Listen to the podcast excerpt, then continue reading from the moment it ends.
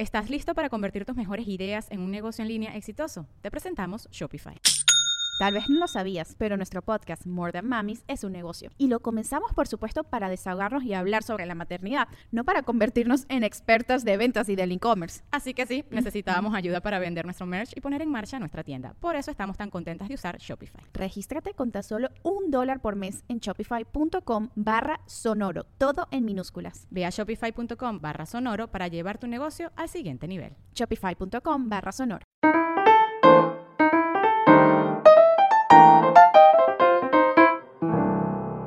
Hello mi gente amada y bienvenidos a un nuevo episodio de Bla Bla Bla. Muchas gracias a todos los que están escuchando desde donde sea que estén escuchando. Gracias por elegirme, gracias por darle clic. Espero que los platos queden impecables. Y si usted está llorando, porque de repente usted está llorando, bueno, espero que llore duro para que se desahogue. Porque cuando uno está, no necesita llorar, hay que llorar con, a todo lo que da.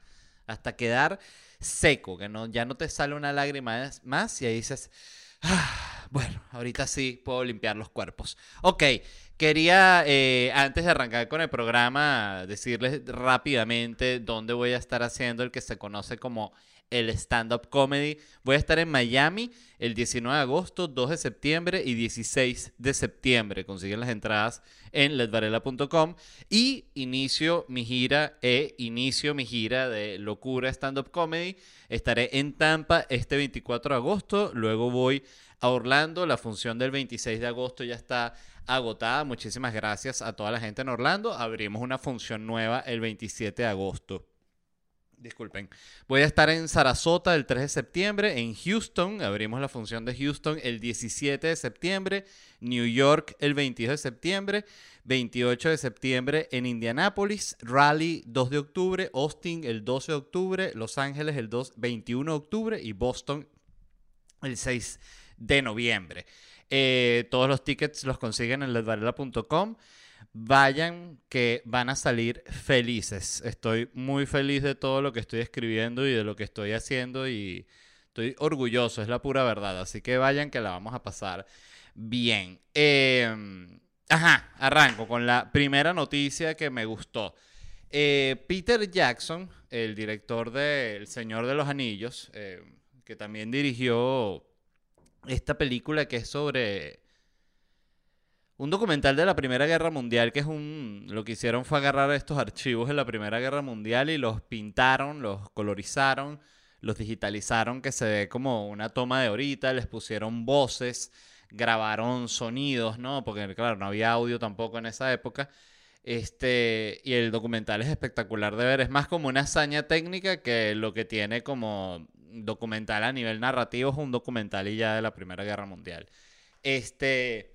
Bueno, este director, que es el del Señor de los Anillos, repito, exitosísimo, multimillonario, eh, en una entrevista, me imagino, porque saben que esto es lo que tiene la gente que, es conocida y es relevante, es que si se quieren sacar una espina, lo que hacen es, mira, ¿qué, quién, quién, quiere entrevistar por ahí? La revista Vanity Fair. Ah, bueno, dile a la revista Vanity Fair que sí va a la entrevista, que quiero lanzar un par de puntas. Entonces, así tal cual lo hacen. Entonces, lo que, lo que él dijo en la entrevista fue que los productores de la serie El Señor de los Anillos que están haciendo en Amazon, están produciendo una, una, una serie del Señor de los Anillos. Este, todo lo que estamos viendo ahorita es ya repetido, es una vaina impresionante.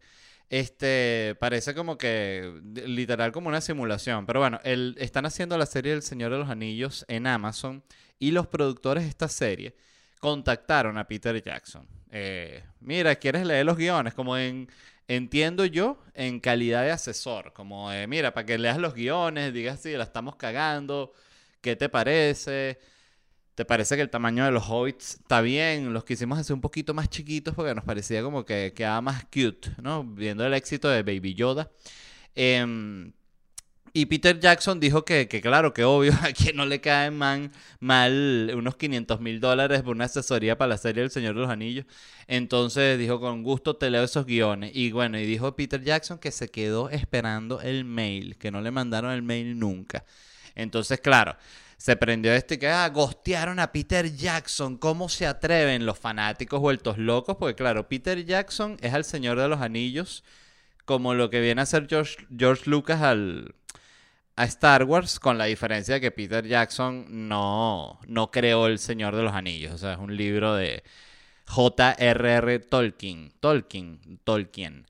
Em, entonces se supo que, es lo, lo, más interesante, que todo esto sucedió, o sea, que gostearon a Peter Jackson, que lo, dejaron en leído, no le mandaron nunca los guiones, ni le cayó nunca el depósito. Eh, y todo fue por el hijo de J.R.R. Tolkien, que es el que escribió los libros. El hijo se llama Christopher Tolkien. Entonces, él dijo que no quería saber nada de Peter Jackson porque, en su opinión, las películas de Peter Jackson son una cagada, ¿no? Que me parece que esto lo que es un... Es para decirle, ¿qué vas a saber tú, chico, eh, hijito de papá? Que lo que estás es viviendo ahí desde los duendes y los orcos que escribió papá. ¿Tú qué, qué vas a saber un coño de que si, es buena o mala la película? Por favor, cállese la boca, Christopher. Entonces ya. Este, a papi no le hubiese gustado eh, como hicieron esa película. A papi no le hubiese gustado ese vestido que le pusieron a ella. A papi no le hubiese gustado ese actor para ese personaje. Ah, bueno, cállese, vale. El ejecutivo de Amazon, Christopher, no. Coño, ya está. Este. Yo lo que quiero es defender el legado de papi. Cállese la boca, Christopher Tolkien. Entonces, claro, Christopher Tolkien dijo que. ay, porque digo que es un un mal agradecido. Que además no, no, tengo nada en contra de los hijos de papá, o sea, el, el rechazo que les tiene cualquiera. Pero quiero también, me parece interesante decir que el hijito de papá no tiene la culpa de ser hijito de papá. O sea, el, que es hijo de papá eh, ya nace hijo de papá, no es su elección. Él ya cuando es un adulto es que dice, mierda, soy un hijo de papá, no me había dado cuenta. Sí, sí, lo eres. O una hija de papá. Eh, o hija de mamá. No sé si, si es un término también. El hijito de mamá, sí. Como, pero es más como un consentido, no tanto un millonario, siento yo. Entonces, bueno, ¿qué pasó? Eh, este, por otro lado, eh, entonces, bueno, ese fue el, rollo, ¿no? Se supo que, que, que no lo contactaron, no fue porque los productores de Amazon no quisieran, sino porque Christopher Tolkien no quiere saber más nada de Peter Jackson. Pero aquí, ajá, voy hacia el otro punto. Creo que también que está bien que una serie se pueda hacer sin que siempre se le tenga que ir a consultar. O sea, que cada vez que alguien va a hacer algo del Señor de los Anillos, bueno, hay que mandarle los guiones a Peter Jackson a ver si, si a él le parece, ¿sabes? Pero él no es el creador de eso. Y tampoco los tiene que tener. O sea, lo que pasa es que el hijo es el dueño de, de la empresa que maneja los derechos del libro, que es una vaina, me imagino, millonaria, multimillonaria. Este, entonces él es el que maneja ese, ese, el Tolkien State, ¿no? Que se llama. Y, y bueno, entonces si él no, él, pero digo que es un mal agradecido porque Peter Jackson es el que, o sea, esos libros, yo no sabía nada del Señor de los Anillos hasta que eh, salieron las películas. Entonces, claro que hay gente que es fanática de leer ese tipo de género. Hay gente que eh, leyó Game of Thrones. Yo jamás leería los libros de Game of Thrones y soy fanático enfermo de la serie. Entonces, claro, él es el que le da, eh, oye, le da muchísima relevancia. Él haciendo esas películas tan exitosas aumentó el valor de los derechos de ese libro muchísimo. Entonces que hay que tener, oye, verdad, par de cojones para hablar mierda de un tipo que hizo tanto, por peor que te lleves con él, porque siento que, bueno, al César lo que es el César, o sea, el, el Christopher Tolkien tiene que aceptar que Peter Jackson es el que le puso valor a los libros de papá. Entonces, este... Eh, y otra cosa que pasa también es que son tantas cosas que producen. A mí me gustó mucho en el... En los documentales que hay, hay como unos documentales de la producción de la serie de esta de Disney, de Star Wars, de Mandalorian. Y en los documentales esos de producción hablan una, cuentan como una anécdota de que ellos hicieron para que si el episodio final de la, de la temporada un carro, que es como una especie de pick-up eh, espacial en la que se transportan los troopers. Y era un carro que nunca había salido porque solo había salido no sé cuál cómic de Star Wars eh, número 23 que solo se publicó en Estados Unidos y algunos países de Europa, una súper específica. Y estaban contentísimos porque la habían hecho así, ¿sabes? De verdad, utilería para que llevara a los soldados en la grabación, toda la cuestión. Y ese día iba George Lucas y le dicen a George Lucas como que estaban súper contentos de mostrarle el carrito. Porque Eric, mira, este carrito que está en el cómic, tal, le dicen, George, mira, lo hicimos. El carrito del eh, FX27, como se llame esa mierda. Em, está hecho.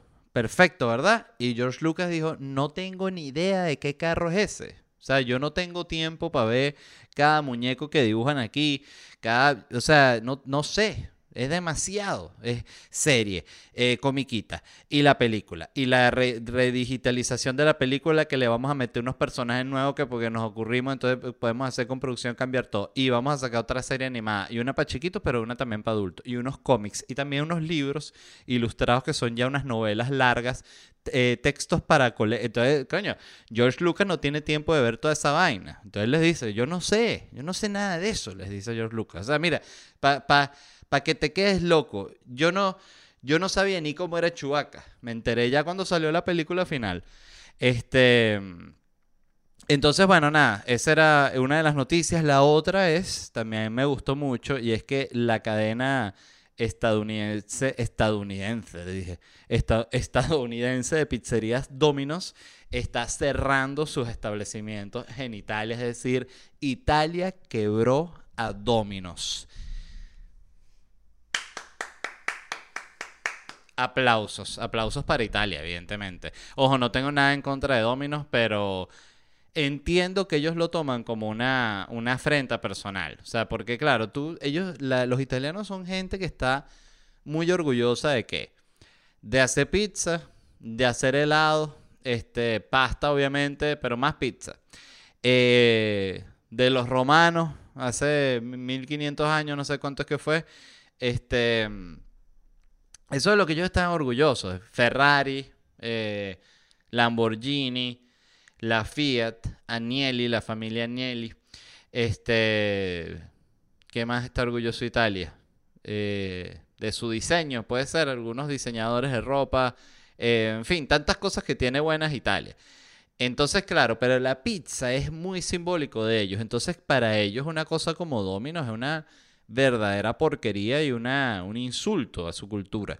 Entonces Domino's dijo, dijo que vengo aquí porque me cago en todo. Y les puso 15 pizzerías en Roma y esa vaina quebró. Porque los italianos no van a ir a comer pizza de Domino's, pues les parece una porquería y de nuevo, o sea, tú tienes que ser eh, un italiano que eres un enfermo mental si vas a comer a Domino's. Porque es pura terquedad. Por más que tú digas, no, pero yo estoy en libertad de comer, sí, pero tú sabes que está mal. Entonces, ¿Qué es eso? La cuestión de, de, de, esencia. Pero bueno, este, estuve leyendo porque me dio la curiosidad, y la verdad es que no lo sabía, porque pensé, escribiendo, y que dije, oye, es como si, si poner un Taco Bell en, en México. Y busqué si, si, había existido un Taco Bell en México, y de hecho sí. Intentaron dos veces abrir Taco Bell en México. La primera fue en el año 1992, gran año. Gran año. Mm. Uy, disculpen que tomé en el micrófono cosas que pasaron. Y hay gente que se vuelve loca cuando escucha eso. Yo lo entiendo. It's Kaylee Cuoco for Priceline. Ready to go to your happy place for a happy price? Well, why didn't you say so? Just download the Priceline app right now and save up to 60% on hotels. So, whether it's Cousin Kevin's Kazoo concert in Kansas City, go Kevin, or Becky's Bachelorette Bash in Bermuda, you never have to miss a trip ever again. So, download the Priceline app today. Your savings are waiting. Go to your happy place for a happy price. Go to your happy price, Priceline. 20 años para ver, quiero ver qué pasó en el año 92. Para ver. No, pero esto es mucha, una lista muy grande. Yo necesito como un top 10. Efeméride año 92. Ok. El presidente George Bush anuncia el final del embargo impuesto a Camboya durante 17 años. Ah, bueno, imagínate. Eh, en Argentina el peso convertible reemplaza al austral como moneda. Bueno, para que sepa la gente en Argentina que, que, claro, antes era el Austral, que me imagino ya estaría estaría súper devaluado. Eh, a ver, 1992 la compañía AT&T presenta el videoteléfono. Wow, eso sí es futurista. Se acuerda del acto de Nueva York. China e Israel establecen relaciones diplomáticas. Mira, apenas en el 92. Ajá. Ah, bueno, sí. Se leí Venezuela y vio el golpe de Estado de Chávez. Madrid, la banda terrorista ETA asesina a tres capitanes. Wow, cuando existía la ETA. ¿ah? Bueno, en fin, pensé que el año 92 era más interesante, ¿no? Una cagada del año 92. Em, entonces, ¿qué pasó? Intentaron en el año 92 abrir un Taco Bell y fue una cagada, ¿no? En ellos su, táctica ahí fue adaptarse. Entonces le pusieron que si la tacos, taco, tacostada, tacostada, taco, taco, tacostas, tacostada. Que era como que, pues claro, son esos tacos de Taco Bell que son como una tostada así. Oye, la comida de Taco Bell de verdad es una, es una porquería. Este. Entonces, claro, la gente no entendía, pues los mexicanos, y que, pero eso no es un taco. Y ellos que no, si este es nuestro taco. Y dice, no, pero eso es como, en todo caso, es como una tostada doblada. No, este es un taco. Entonces ellos intentaron adaptarse, cambiaron los nombres, fracasaron, quebraron. Perfecto, año 92. Volvieron en el año 2007. Intentamos otra vez eh, intentar ver qué pasó en el 2007. No, se muere el programa. Em, en esta ocasión vinieron con otra táctica. Claro, el 92 al 2007 ya cambiaron los ejecutivos, viene otro que, ah, esos fracasaron porque eran unos anticuados. Nosotros somos los jóvenes, la nueva generación, que todo lo sabe. Y, y esta vez la táctica fue, vamos a poner un Taco Bell tal cual es. O sea, sin cambiar los nombres, o sea, todo como es el, gringo. Y les fue un poquito mejor porque tenían que sí, papas fritas y, los mexicanos disfrutaron las papas fritas con los tacos, cosas así. Pero, pero igual fracasaron, o sea, se fue a la ruina. Entonces, bueno, em, las razones realmente son muy sencillas. O sea, si tú has comido comida mexicana eh, ya comer comida mexicana fuera de México es medio delicado. Yo he comido en buenos restaurantes mexicanos en Barcelona, por cierto, en este último viaje comí en tremendo restaurante mexicano. Este, pero es, raro, o sea, nunca está en el mismo nivel. Pero ya Taco Bell es como, de nuevo, es una falta de respeto a México, a la bandera mexicana a Porfirio Díaz, a Cuauhtémoc Blanco, en fin, tantas leyendas, ¿no? Este, la comida mexicana es una cosa que es un regalo de los dioses, o sea, una cosa exquisita. O sea, tú vas a una taquería y te pides si es una taquería así clásica, que los tacos son una cosa así como de este tamaño, estoy uniendo mis dedos en forma de círculo, hay que, bueno, yo tengo las manos grandes, así que esto es un taco más o menos grande. Obvio hay más grandes, ¿no? Pero esto ya sería uno más grande. Pues hay unos que son como más chiquitos, como así. Este es el tamaño. Estoy haciendo, para los que estén escuchando, estoy haciendo un círculo con mis manos que está siempre a punto de convertirse en un, en un gesto eh, vulgar, ¿no? Este... Ajá. Voy con otra noticia. Ya sabemos que Domino's y Taco Bell fracasaron en esos países, así que ni se les ocurra al Salón Cantón o a cualquier restaurante chino ir a abrir una sede en China porque, bueno, van a, van a quebrar. O tal vez no. Uno nunca lo sabe. Porque fíjate, McDonald's, eh, que es de hamburguesas, la hamburguesa es de Estados Unidos, creo que sí. Bueno, sí, McDonald's es de Estados Unidos, es mala, mala comparación. Pero no sé, el punto es, chico, que si tú estuvieses en un país, vamos a decir que en, Inglaterra la hamburguesa fuese también uno de los inventos de ellos. Tú les pones un McDonald's, McDonald's nunca cae mal. O sea, McDonald's es una cosa que es un tiro al piso. Eso es una cosa que yo he, empezado a aceptar también con la edad. Pues yo tuve una edad que era como que, ay, yo no como McDonald's, McDonald's es comida chatarra y tal, que es como que sabes nada de la vida no pasa nada. Entonces, pero después tú entiendes cómo un McDonald's te puede salvar la vida. O sea, cómo tú puedes estar en la ciudad más mierdera, que no sabes dónde comer, qué comer, eh, no conoces, no sabes cuánto cuesta, y ves un McDonald's y dices, ¿qué voy a estar inventando? McDonald's. Además, yo soy de los que me pido una hamburguesa, unas papas, un refresco y un combo de nuggets aparte de entrada. Esa es mi entrada. O sea, como tipo formato eh, más europeo, pero McDonald's. Entro una entrada, seis nuggets y luego la hamburguesa y las papas grandes, evidentemente. ¿Qué es eso? No, no es un miserable. Eh, una persona que, que trabaja, que es productiva. Voy a estornudar. Gracias. Sé que algunos los educados dijeron salud. Ahorita voy a tomar café, ¿eh? pero le estás un desastre. Bueno, sí, estoy, estoy haciendo el podcast, que es lo importante. Ayer, por cierto, chisme totalmente irrelevante, pero estaba viendo un streamer y al carajo eh, de Call of Duty le explotó en el stream un peo de, de infidelidad que le escribió la esposa ahí mismo por el chat, sé todo y va en el bicho colapsó, o sea, lo vi en vivo y yo no lo suelo ver mucho a él, pero son esas casualidades este, de la vida, en serio de la vida. Como por cierto que me, pasó con, con, con, Rodolfo, que es el editor del podcast, es la, la, única persona que ha visto todos los episodios del podcast, este, eh, con, con la excepción de mi mamá, yo creo. Este, él, él, él, tiene algo que se le, se le iba como los tiempos y se desmayaba, pero le pasaba cada año y medio, una cosa así. Y él se había desmayado, después él me corregirá si esto es cierto o no, tres veces y por casualidad de las vidas, las tres veces yo estaba. Y en ese momento no éramos de compartir tanto, o sea, pero yo estaba en las dos primeras desmayadas en reuniones que eran en casa, así que había un gentío y estaba así viéndolo y él se desmayaba. Y yo, ah, mierda, se desmayó. Después otra vez lo vi y que te vas a desmayar. Y él me dijo, no me va a desmayar. Y se fue así y se desmayó. Este, y la tercera vez, y que te vas a desmayar, dijo, sí, me va a desmayar. Y él mismo se sentó y se desmayó así.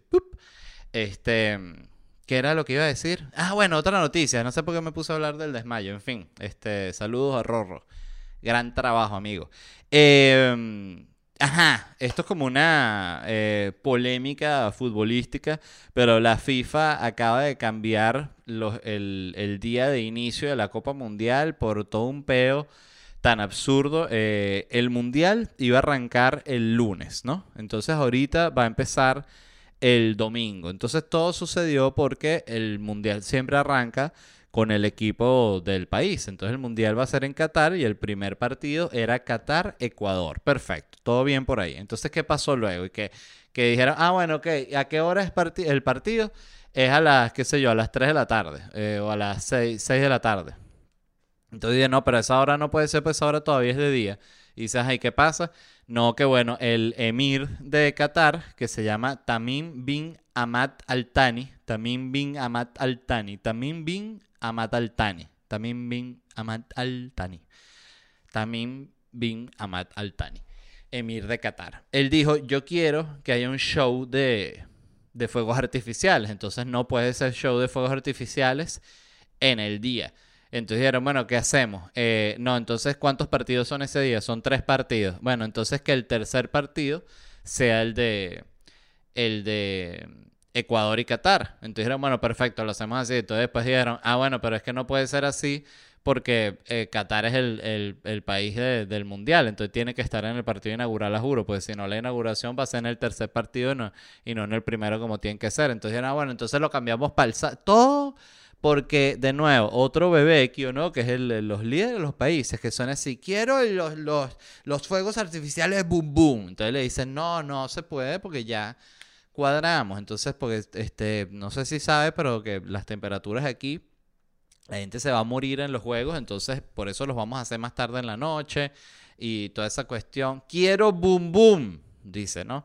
Entonces dicen, coño, pero si ya, Emir, ya cuadramos todo, va a estar la gente que, que mueve los cartelitos y van a hacer la cara de usted, o sea, todo, todo ya lo cuadramos.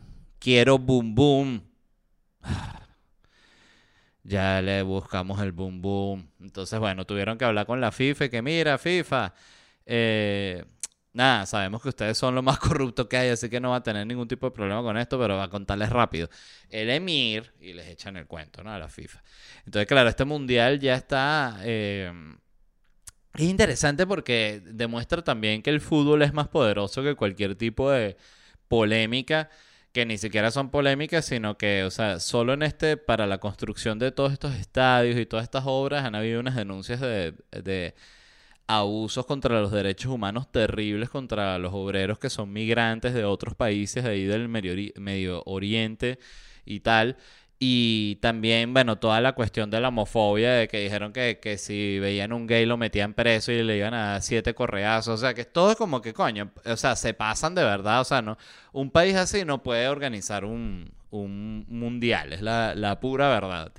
Este, pero bueno, es una. La FIFA es corrupta y pagaron lo que tenían que pagar y listo, les dieron su mundial. Estoy yo como el chiringuito, y pero hablando sin ningún tipo de, de data real. Este, todo apunta de lo que he leído en prensa, pero bueno, asumo que esas cosas son verdad. Este. Ok, ¿cómo lo solucionaron? Bueno, sí, tuvieron que mover todos los, los, los- partidos, entonces le llamaron a Ecuador, Ecuador, ¿tienen problema jugar el, el domingo? No, no, no hay problema, vamos para allá. Ah, bueno, perfecto, entonces jugamos el domingo y así va a ser. Este, ¿qué era lo otro que, le- que les iba a decir que tengo aquí anotado? Ajá, ok. Vamos a hablar de Tom Cruise. Porque Tom Cruise es el héroe de este año. Así mismo. O sea, Will Smith es el villano de este año. Tom Cruise es el héroe de este año. Así y no, no se discute más eso. Eh, no sé ni quiénes otros serían lo- lo- los, los candidatos a héroe. Bueno, toda la gente que, que hace labor humanitaria y salva vidas. Pero aquí estamos hablando de pan y circo, que es lo que a mí me gusta.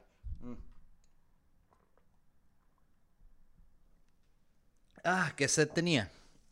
Gracias. Eh, Tom Cruise se viene con cuatro películas. Esto es como Naughty Tom Cruise, ¿no?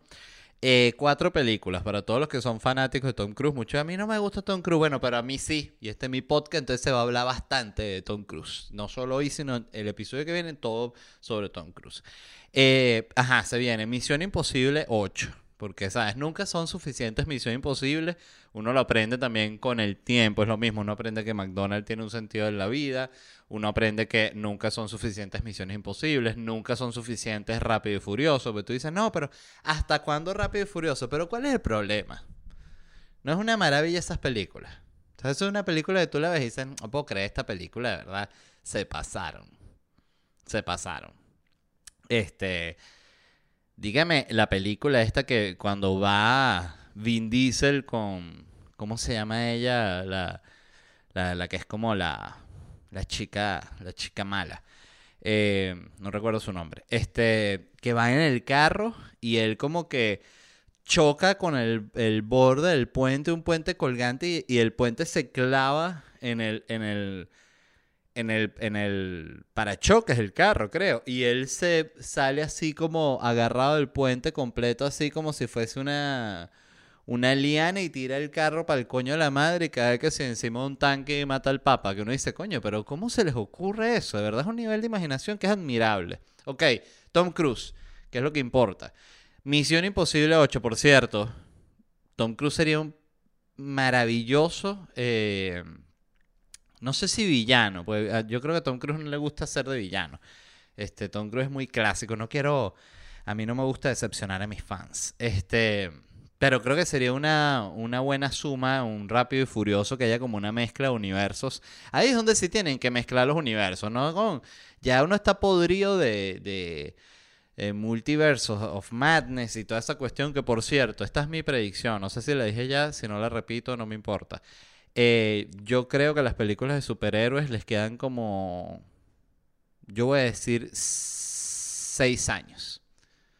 Eso es lo que para mí les queda. O sea, creo que dentro de seis años, cuando vuelvan a sacar un Batman, un Spider-Man, la gente va a decir, dale con Spider-Man de nuevo, ¿hasta cuándo, papá? Córtala. Parala, nene. Ya. Con el... Ya, ya sabemos, ya sabemos que se murió la tía, ya está. Por favor. Sí, que ya sabemos que le mataron a los papás, sí. No, pero que ya sé que el Joker está loco, sí. ¿Qué más? No, que el del anillo, no me hables del anillo verde, eso sí. Entonces, eh, Tom Cruise se viene con Misión Imposible 8, exquisito. Se viene con un musical.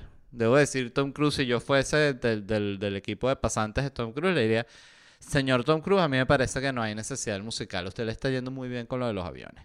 Entonces, no me parece de verdad musical. Es que yo odio los musicales. O sea, el, el, el último musical que me, me, gustó en mi vida, La La Land, debo, debo aceptar que lo disfruté y me sigue pareciendo que es una película que tiene cosas muy buenas, pero no la vería nuevo, me da, me da ladilla, me da fastidio. Eh, creo que en su momento me gustó Mulan Rouge, pero en esa época yo me gustaba cualquier vaina, así que no, no, no creo que sea un, un buen momento para, para determinar gustos. Entonces, ¿qué más va a hacer Tom Cruise? Misión Imposible, musical, nueva franquicia de acción. Se viene Tom Cruise con una nueva franquicia de acción. Tipo Misión Imposible, no lo sabemos. Sé que Tom Cruise iba a, gra- a grabar, eso creo que ya lo hablamos aquí, una película en el espacio que ya la tiene hablada con, con la NASA, los rusos, ya la tiene palabreada. Va a estar en la estación espacial, seguro va a estar metido como un mes ahí grabando. Eh, ya los astronautas fastidiados, Tom Cruise todo el día echando cuento ahí, ¿no? Entonces yo me puse, para ese me tuvieron que poner como un arnés, ¿no? Porque yo tenía, yo bajaba, ustedes la vieron, ¿no? La Misión Imposible 1. Sí, sí, claro, Tom. Ah, bueno. Esa escena, cuando a mí me bajan así, o sea, es, eran realmente cuatro cables, no uno solo, sino que, claro, no se ven porque los sacamos en, por cierto, trabajamos con un tipo de efectos especiales, lo- ya los astronautas, y que mira, tenemos que, que apretar unas tuercas allá afuera, ¿sabes? En, eh, allá afuera en la nave se están soldando y Tom Cruise, ah, bueno, dale, y lo dejan allá afuera adentro solo y los bichos afuera están actuando, bueno, lo que quieren es ya está descansar un poquito Tom Cruise. En punto, es, eh, vamos a hacer Misión Imposible 8, un musical, nueva franquicia de acción, yo mi apuesta es que va a ser la del espacio, y una película basada en el personaje de Les Grossman que hace en Tropic Thunder. Para los que no han visto Tropic Thunder, ahí Tom Cruise hace un personaje que es como un productor, si no me equivoco, como de Hollywood, que es como el que está poniendo los, los reales para la película esta Tropic Thunder, que es la que están grabando en esta película. y es un tipo así como obeso, calvo. Él, por cierto, sé que pidió que le mandaran a hacer como unas manos, o sea, como unos, unos guantes de látex, así como unas manos más gordas, porque quería tener las manos gordas, así como gruesas. Me pareció un detallazo, por cierto. Eh, entonces, bueno, se viene mucho ahí, como dirían en los, en los noticieros de farándula. Entonces hay Tom Cruise para rato, ¿verdad, Rebeca? Es así, María Angélica. Bueno, eh, otra, otra noticia que me encantó, aquí está. El presidente de LinkedIn, ¿saben LinkedIn? La red social del currículum, ¿no? Donde curriculum.com. Em, me parece tan, tan, tan triste LinkedIn, la verdad, qué horrible. Este enfrentó críticas muy fuertes luego de subir una foto llorando después de despedir a unos empleados. Entonces, ¿qué pasó? El tipo tuvo que votar a un gentío, entonces subió una foto de él llorando así como con los ojos aguados, así las lagrimitas, y un texto y que en el mismo LinkedIn, ¿no? Ha sido súper un día súper difícil, eh, me duele demasiado, esta gente, eh, yo que es- me importa tanto, entonces tal, entonces lo lamento, eh, de verdad me afecta muchísimo, miren cómo estoy llorando, entonces claro, eh, tuvo todo tipo de reacción pero más la negativa que la positiva. Evidentemente, siempre hay gente que tipo, ay, este, mm, ¿cómo se llama? Eh, ¿cómo se llama él? No sé. Este, qué, qué bueno que abres tu corazón así a mostrarte cómo eres de verdad, a ver cómo te afecta. Y hay gente que sí le dijo que qué coño le pasa, o sea, de verdad. O sea, que te estás llorando, llorando estoy yo, que me quedé sin trabajo, ¿sabes? De hecho, yo eh, habría propuesto subir una campaña que es como yo subir una foto llorando como empleado que yo estoy llorando peor porque me quedé sin trabajo. Entonces ahí el ejecutivo responde con otra foto llorando peor. Ay, no, me hiciste llorar más, ahora estoy sufriendo más. Y van hasta te- pura, pura foto llorando, más nada.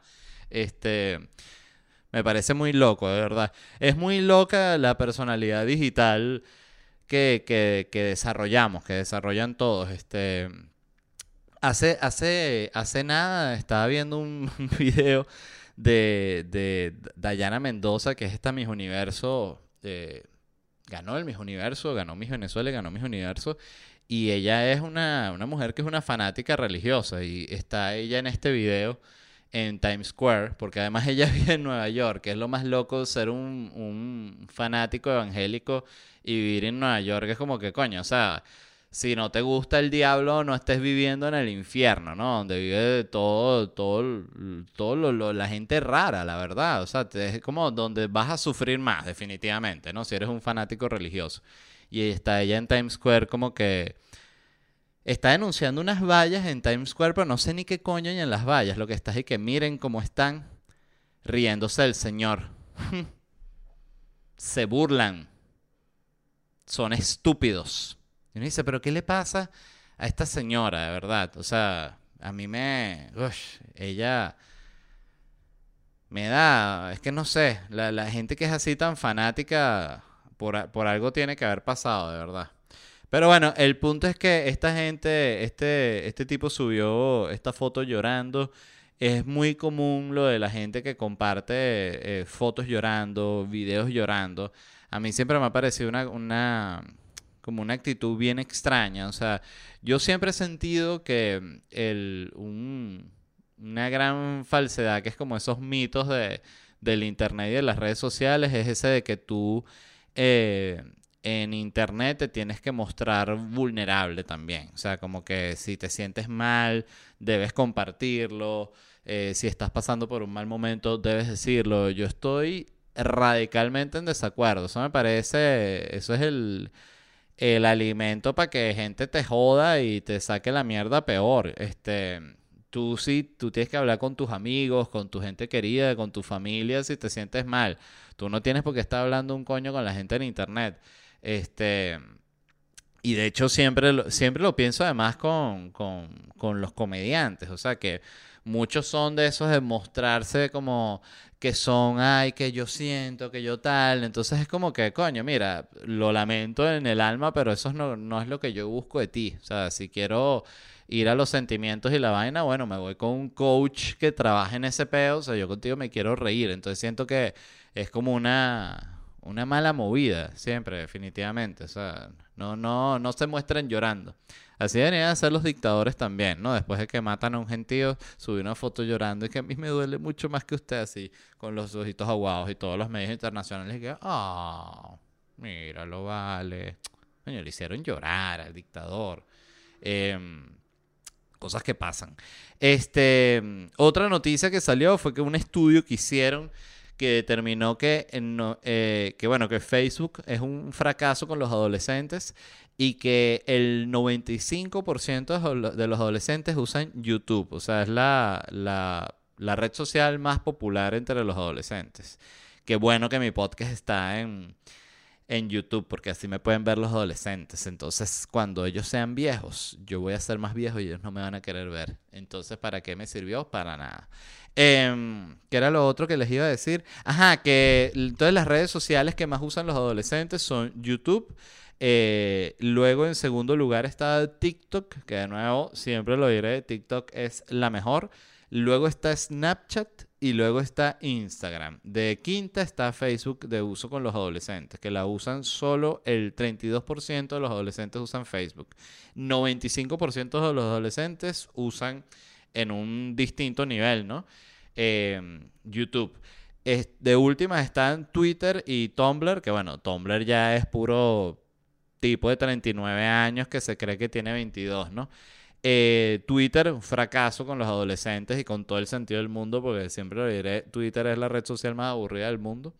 Y Twitch está en 20%, o sea, Twitch bastante bajo también. Rate 14%, o sea, también un fracaso con los adolescentes. Entonces, bueno, eh, esto lo digo para que si hay alguien escuchando que trabaja en Facebook, sepa que te están yendo para la mierda esos números. Pero bueno, este, cada quien en, su problema, ¿no? Yo no me meto.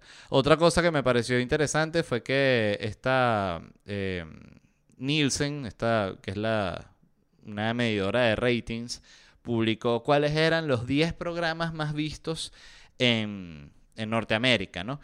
Y me llamó mucho la atención porque primero les leo rapidito la lista. El primero es Stranger Things, luego está The Sea, The sea Beast, sea, The sea Beast, o sea, la, bestia del mar, que es una película.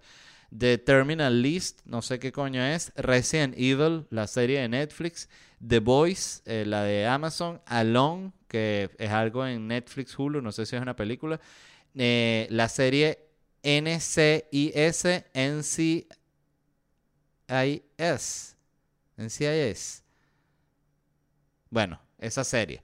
Eh, de Umbrella Academy, Cocomelon y Grey's Anatomy. Ese es el, top 10 en Estados Unidos ahorita de lo que se está viendo aquí. Eh, me llamó mucho la atención porque de esos 10 shows que están en el top 10, solo he visto uno, que es The Voice, que por cierto me encantó. The Voice es esa serie que de verdad ha mantenido demasiado el nivel, es demasiado entretenida. Em, si no la han visto, véanla ya, porque em, es súper violenta de manera totalmente gratuita e innecesaria, que es lo que lo hace más sabroso.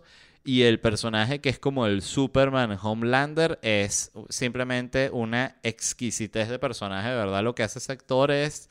Ese tipo sí se debería ganar todos los premios que hay para, las series, el, Emmy, ¿no? Estoy muerto de sed, con su permiso.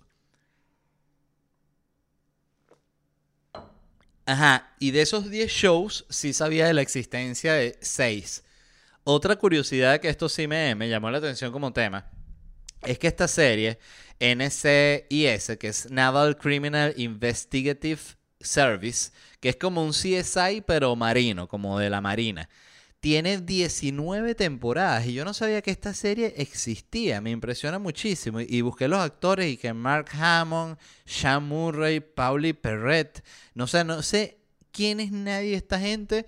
Llevan 19 temporadas, están en el top 10 de Estados Unidos. Qué impresionante. O sea, como hay para todo. Eso es lo que me, me llama más la atención. O sea, pero bueno, eh, tantas, tantas cosas de las que podría hablarles, pero bueno. Eso es todo lo que tengo por hoy. Eh, muchísimas gracias a todos los que están escuchando. Como siempre les digo, son un amor. Si les gustó, compártanlo. Eh, saben que está disponible en Spotify, Apple Podcasts, Google Podcasts y YouTube. Pero eso ustedes ya lo saben porque lo están escuchando. Pero bueno, por si prefieren las otras plataformas, sepan que están también, sepan que están ahí. Recuerden suscribirse, lo he olvidado decir, pero siempre recordemos PewDiePie el tipo con los más suscriptores, mayores suscriptores en su momento en el planeta. Eh, no paraba de decir que se suscribieran. Así que por favor, suscríbanse. Tengo como un siglo sin pedírselos. Em, y bueno, y les repito rápidamente los lugares donde me voy a estar presentando. Miami, estaré el 19 de agosto, el 2 de septiembre. Ah, no, la del 19 de agosto acabo de ver que ya se agotó. Ah, muchas gracias. Eh, estaré presentándome entonces el 2 de septiembre y el 16 de septiembre. Y Locura Stand Up Comedy arranca su gira. Estaré en Tampa el 24 de agosto, Orlando 26 de agosto agotada. El 27 de agosto abrimos la nueva función en Orlando y luego sigo a Sarasota, Houston, New York, Indianapolis, Raleigh, Austin, Los Ángeles y Boston. Si quieren comprar estos tickets, solo tienen que entrar en ledvarela.com. Un millón de gracias. Nos vemos pronto y bye.